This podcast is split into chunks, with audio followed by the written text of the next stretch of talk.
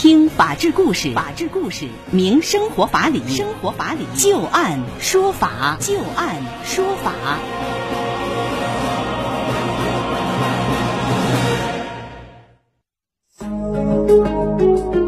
北京时间的十八点零六分，您现在正在关注收听的是石家庄广播电视台农村广播，在每天的傍晚六点到六点半为您带来的旧案说法，我是志金。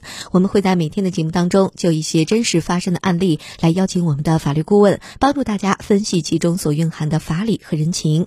在今天的节目当中，我们将会连线的法律顾问是张玉柱律师。张律师您好，主持人好。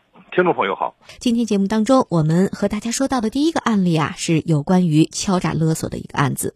火锅店用餐的时候，小郭是趁人不备，将自己携带的老鼠放入到了火锅当中啊，之后就以吃到老鼠为由，以向媒体公开、向有关部门举报相要挟，要求商家赔偿自己五百万元。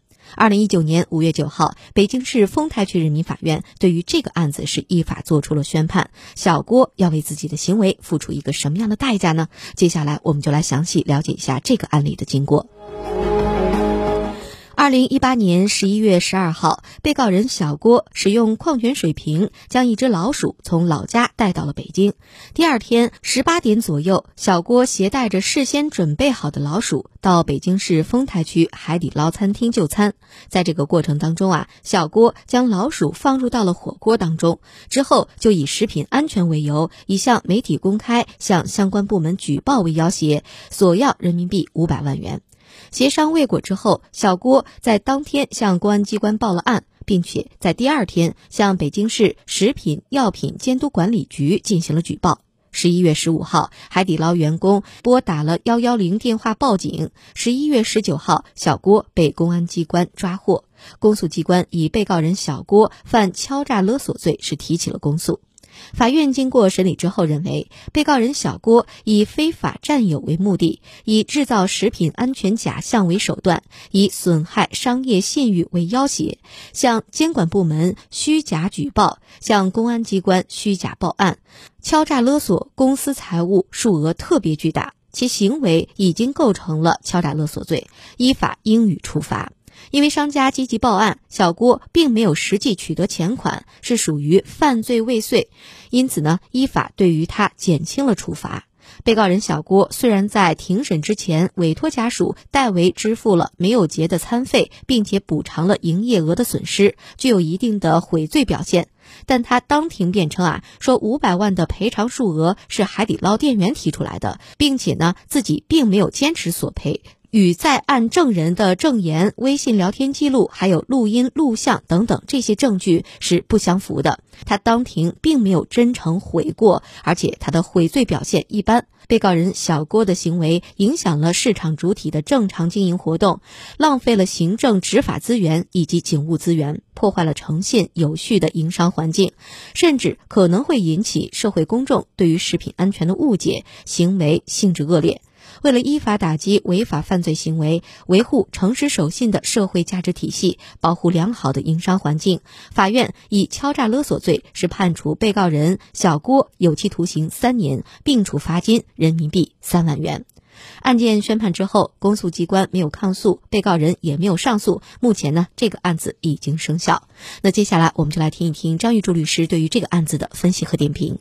咱们实在想象不出来，咱也经常去饭店吃饭，是吧？嗯。一个火锅里有个耗子，这这这有点太夸张了。对对。这个人家那火锅的水啊，都是从壶里边是吧，或者从锅里边这些捞汤一勺一勺捞进去的。嗯。是吧？怎么会有耗的呢？我觉得有可能呢，顶多是这个青菜叶子上可能有个小虫子。饭店里面有可能会遇到这种情况，但是我觉得像他这种情况，确实是非常的夸张了。一看啊，就这小子对这个饭店里边这个这个程序啊、常识性的东西啊，应该说不具备。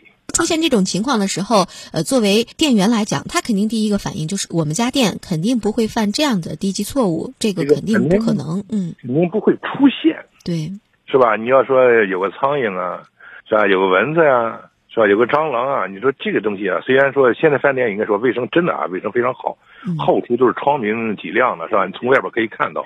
是吧？这个有蟑螂的人专门有灭蟑螂的，确实这个都非常干净。你说偶尔跑进去一个吧，这个东西我觉得都是难免的。你说跑进一个耗的，这家伙不具备生活常识，嗯是吧？所以说这有点框外了。嗯啊，再一个就是说，他在里边说这个五百万的这个问题，嗯其实这个五百万啊，从谁嘴里说出来，这个东西无关紧要，关键是从他的嘴里说出来了，他朝别人要去了，这个东西数额的就就要就要给你确定了。也就是说，五百万，不管是店员说还是他说，这个前提无所谓。但是有了这个五百万的前提以后，作为小郭来讲，他坚持要店家履行这个五百万，这个行为就涉及到了敲诈勒索了。对，而且这个五百万呢，也明显的这小子啊，这个这个这个不太好，要五百万有点太夸张。你想想，你如果你要要五千块钱吧，可能店家为了息事宁人，呃明明知道是假的，但是呢也不愿意再招惹嘛，哎，做做生意嘛，和气生财是吧？可能店家里有有可能就忍让了，这明明知道敲诈勒索的，可可可能也就忍让了。你这五百万呢，这个作为店家来讲，觉得有必要跟你斗一回了。是吧？所以所以说，他这五百万这这有点忒多，这这这个这个嘴张有点忒大，那张？律师，像敲诈勒索，他这个也是根据这个数额来判的，是吧？这个敲诈勒索的是五千块钱是起刑点儿，那如果要是这样说，有些人没有要到五千块钱这么多的话，难道对他就没有处罚吗？呃，那是治安治安处罚了。哦，你看啊，这个在国外的法律，它分轻罪和重罪，它没有治安处罚法，它分轻罪和重重罪，就是我们治安处罚这一块儿呢，它都给你归入到轻罪里边儿去了。哦是吧？这个重罪里边的就就就像我们这样，三个月以上的这家伙这这这算重罪去了，三十天以上是吧？都算重罪去了。嗯他轻罪重罪，我我们国家呢，他把这个轻罪呢，他没入到刑法里边，嗯是吧？他也弄成治安处罚法了。嗯啊，治安处罚这样一来呢，他他也也可以得进行处罚，嗯但是相对来说，好好像你不构成犯罪，嗯它是有区别的。嗯，张律师，您看在这个案子当中，小郭他显然是自己把这个老鼠带过去，然后自己自导自演了这样一出啊。我们假设一种情况，假如我是消费者，确实吃到老鼠，真的也不是吃到老鼠吧？这个现在是饭点儿，咱不说这这样的这个有画面感的这个东西啊。假如我在饭店确实吃到什么东西了，这个是不符合食品安全要求的，这个时候我要和商家肯定会有一个交涉。那这个过程当中，我怎么把握好这个度呢？万一等到我比如说谈妥了一个价格，回头他又说我敲诈勒索，这可怎么办？这个这个以前出以前出过这个事儿啊，最典型的是咱们邢台，是吧？这个完了方便面是吧？完了之后他一厂厂家要五百万，不要五百万，我征报纸，这公安机关呢就说人家构成敲诈勒索罪了，是吧？嗯这个这个构成诈骗罪了，是吧？嗯呃，敲诈勒索罪是吧？后来各地方呢也都有类似于这种案子，但是呢，这个因为这个当时对这个案子呢这个认识啊不一样。嗯作为我个人来讲，我始终认为这不能构成这个犯罪。嗯嗯，为什么？首先说，他朝你要赔偿是个合是个合法的权利，是是吧？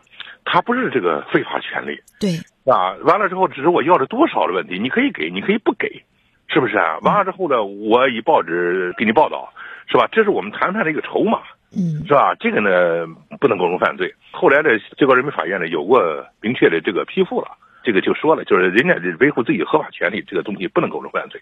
你朝你要十个亿也构不成犯罪，是吧？这个已经明确了。那就是我维权的时候啊，食品安全法说了，这个这个三倍赔偿，我要四倍，我就构成敲诈勒索了吗？啊，我我我要四万倍，是吧？跟四倍有嘛区别？